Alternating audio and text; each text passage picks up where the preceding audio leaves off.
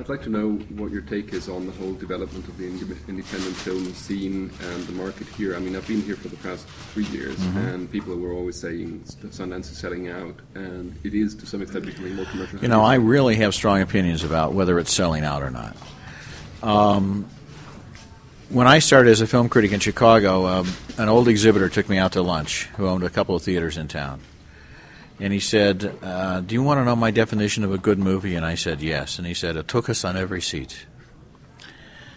You know what the tuchus is. Um, movies are sold at retail to people who line up and buy tickets to see them. It's not selling out if you make a movie that people might want to see. And it's not being pure if you make a movie that no one wants to see the independent spirit, which is the name of those awards that are given out two days before the Oscars, uh, can be present in an expensive movie just as in a cheap movie. Um, the the idea that the, the system that the people are working outside of here is not a financial system, it's an artistic system. It's, it's not that the movie is noble because it costs $20,000, it's noble because it doesn't conform to the generic, the rigid generic expectations of the Friday night blockbuster. And in those terms, Sundance is not selling out. Now, I was here in the early 80s, um, even before Robert Redford was involved. And there was a, you know, kind of a, in those days it was 16 millimeter, was what independents usually used. And there was this feeling that they were operating, you know, out of their cars and out of their basements, and you know, they were always broke. And that's the way a lot of these people are still working. Uh, what has happened is that the tools that they have to work with on very little money have become infinitely more sophisticated. Um, the digital video camera is is a fabulous tool. Uh, the premiere last night of Waking Life was extremely significant because it shows a way for people using home computers and digital footage to make a movie that, that visually uh, can compete with anything from Pixar or Disney. I mean, Waking Life looked like a fully evolved animated movie. And it was made for peanuts compared to Toy Story. So they made it on two Macintosh G4s and one Macintosh G3, and Pixar just put in an order for 150 um, Sun workstations. So I guess I kind of changed the subject from selling out to technique, but no, I, if a film is good, it hasn't sold out. I don't care. It may even star Tom Cruise and still actually not have sold out. You know? Absolutely.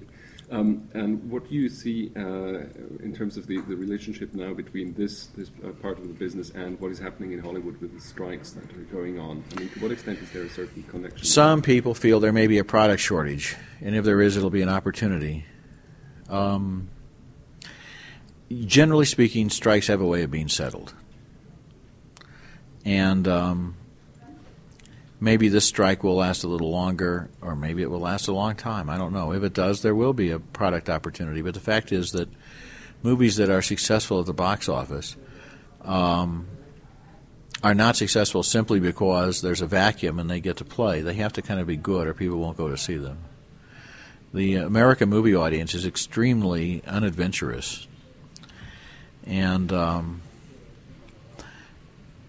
the exhibitors by opening movies on 3,000 screens on Friday night and then seeing who won the weekend have really skewed everything toward the early attenders, teenage boys, basically.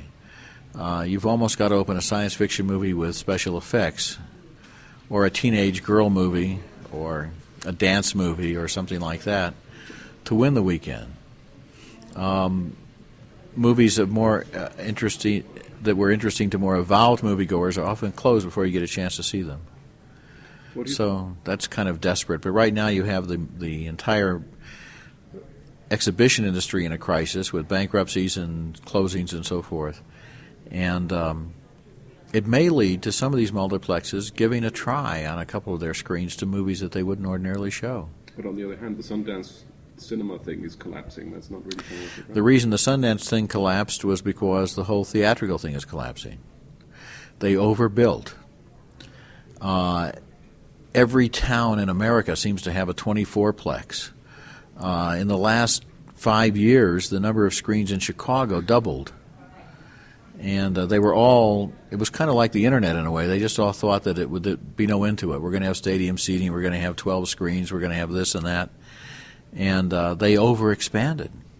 But they're showing the same films. That's Yeah, yeah. See, the thing is, the, the market didn't collapse. Because if you look at the number of tickets sold last year, once again, it set a new record. It was up a little bit from the year before. So the same number of people were buying tickets, but they were buying them in twice as many theaters. Or not twice as many, but, you know, more theaters. So there's less, fewer tickets to go around.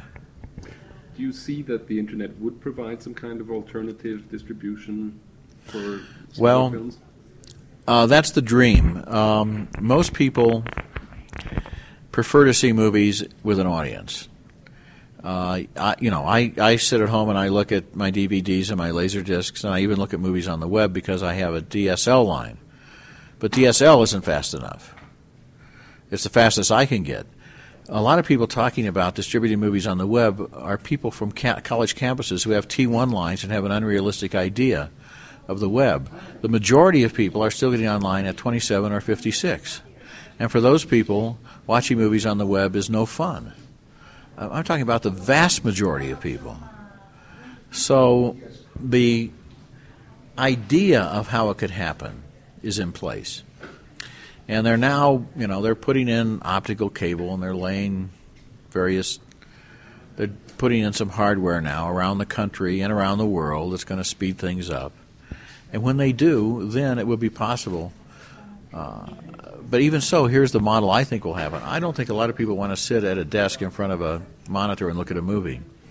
I think what may happen with high speed access is they'll download the movie and burn it onto a DVD. This new Apple iDVD software, for example. I can download a movie, burn it into a DVD, then put it in my DVD machine and look at it on my regular television while I'm sitting in my La-Z-Boy chair, you know, with a bowl of popcorn and a Diet Coke. That's a lot better. I don't really want to sit in my office and look at a movie on a computer monitor. Of course, people are talking about the conversions. The conversions Oh, yeah, it's all gonna be the same thing, and, uh, yeah. you're going to have it all on the big monitor, broadband and all that. I don't know if um, I still think many people use the computer in their workplace, even a home office. They go sit down in front of the computer in order to do specific tasks. Um, most universal task is email. They watch movies in the living room, in the bedroom, in the family room. They don't say, "Hey kids, come into Dad's office and look at this movie that I'm going to download from the web." You know, pull up chairs here behind me. That doesn't work that way. Okay, I suppose you have to go. Right? Oh, another question or two is okay. Um, well, again, compared to previous years, how do you see this year's vintage of, at Sundance? I mean, do you feel that you could see a Well, certain trend? Or? You know, they talk about is it a good festival or a bad festival, and that's totally subjective because it depends on what films you see. I was talking to a fellow critic, and the two of us had only seen three films in common uh, because he had an entirely different agenda when he was here. He's going to a lot of the documentaries. I've only gone to two documentaries. Um, there have been some extraordinary films here this year. Um, in the uh, in the bedroom is a real good film. Um, Waking Life is interesting not only because it's a good film, but because it's the sensational demonstration of how you can how animation has become affordable. Just as digital video became affordable, now animation has become affordable. Anyone who has three thousand dollars worth of equipment can make an animated film, and um, so that's an important breakthrough. Then there are other films. I'm going to see Memento right now. Everybody tells me that's a great film. Um, so it's been a good festival. It's been a good festival. It's been an interesting festival in that the dot coms have kind of collapsed. Last year, everyone was talking about the, the, the internet and the web and Uh, you know, you had all of these companies that had big suites, or they had trucks parked on Main Street with virtual studios inside, and they're throwing big dinner parties and everything. And this year, they've kind of left. And uh, digital projection was gonna, real big. We're all going to move to digital projection. There's a real place for digital projection, but in the last year, the marketplace rejected it for the time being in theaters. When you have theater chains going bankrupt and closing screens, you don't have people who are prepared to spend $125,000 a screen to install a digital projector. At ShowWest uh, last year, uh, it just the bubble burst.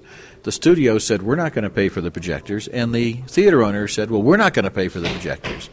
And if nobody's going to pay for the projectors, there aren't going to be any projectors. So a year ago, everybody was convinced we're going to have digital projection, we're going to have dot coms, we're going to have the, the industry is moving to the web, and this year it's kind of like it was five years ago, and that, with the exception of the fact that you've got this great digital breakthrough in filmmaking and digital animation. So those are the two big things this year. And since they're on the supply side, they're tools that people can use to make films. They're more likely to be influential than all of these dreams about different kinds of projection and distribution. I'm sure that someday in the future, um, a lot of this stuff will come to pass. I personally am totally committed to celluloid as a projection system because I believe that celluloid and digital digital projection affect the mind in different ways. You know, movies create a reverie state, and television creates a uh, hypnotic state. So I think you might throw out the baby with the bathwater. So I'm a peculiar in a peculiar position of totally supporting digital filmmaking and totally opposing digital projection. What caused you to, to I mean, digital projection, the different kinds of quality of digital projection. Yeah. But I mean, would you um, say that that hypnotic effect also applies to HDV, uh, HD TV and things like that? In theory, it does, mm-hmm. because it goes into the mind differently. Mm-hmm. It has to do with alpha and beta states and left and right brain and so forth. However, one interesting thing, I haven't yet seen any digital projection as good as film. But what I have seen is a system called Maxivision 48. M A X I V I S I O N 48, and it's on the web at mv48.com. This is 400% better than current film or digital, and it's 48 frames a second um, with one third more width. But also, a lot of the additional quality comes through because of the vibration free motor, so that the film doesn't jiggle. It's pulled through by an engine that was built for them by the people that build the motors that polish the Hubble Space Telescope. Absolutely no vibration. This system is a front end that goes on an existing projector housing and would cost $12,000 a booth. Uh, it involves more film if you're shooting at 48 frames a second, but only 50% more film because they put two frames, they, they configure the frames differently about a third of the of the space on a 35 millimeter frame is wasted now. In addition to the space on the side that's wasted for the analog soundtrack, which nobody needs anymore. Then, if you go to econo mode on Maxivision 48, you can save film. If you shoot 24 frames a second in Maxivision 48, you can save on film. And since the the motor that they have allows the projector to switch on the fly invisibly in projection speeds. You could shoot a movie in 24 frame econo mode and go up to 48 for the action sequences. In 48 frame, Maxivision shows uh, you can read a T-shirt of a guy running past the camera. You can see the drops of water coming out of a hose. You can read what it says on the sides of trucks that are driving by. So I feel that the industry would be the what the movies have always done to compete with television and with radio and with everything else is come up with a technical breakthrough. And I believe that the future today, especially with HDTV at home, because you know HDTV is better than current Texas Instrument digital projection. Did you know that? Yeah. With HDTV coming in at home, I think what the theater should do is forget digital projection and go to Maxivision and give you a picture 400% better than you can get at home. It's so good that it's like three dimensions in the opposite direction. Instead of a 3D movie coming out at you, it looks like a window that's re, you know the screen. What's behind the screen looks like it's really there. Didn't Douglas Trumbull play with that kind of thing? Trumbull had ShowScan. It was 60 frame a second of 70 millimeter film. It was fabulous, but it was not practical. Uh, it would take a projection booth like IMAX, and um, Maxivision was designed by Dean Goodhill, who was the editor of um, The Fugitive, and he's got some interesting people involved with him. Uh, cinematographers like Allen Daviau and Stephen Poster, and directors like Sydney Pollack and Martin Scorsese are on board, and now they have some bankers behind them, and. Uh, so I've been talking about that for years, but everybody was dazzled by digital. Now I think the digital balloon has kind of burst. I got to rush. Okay, thank you.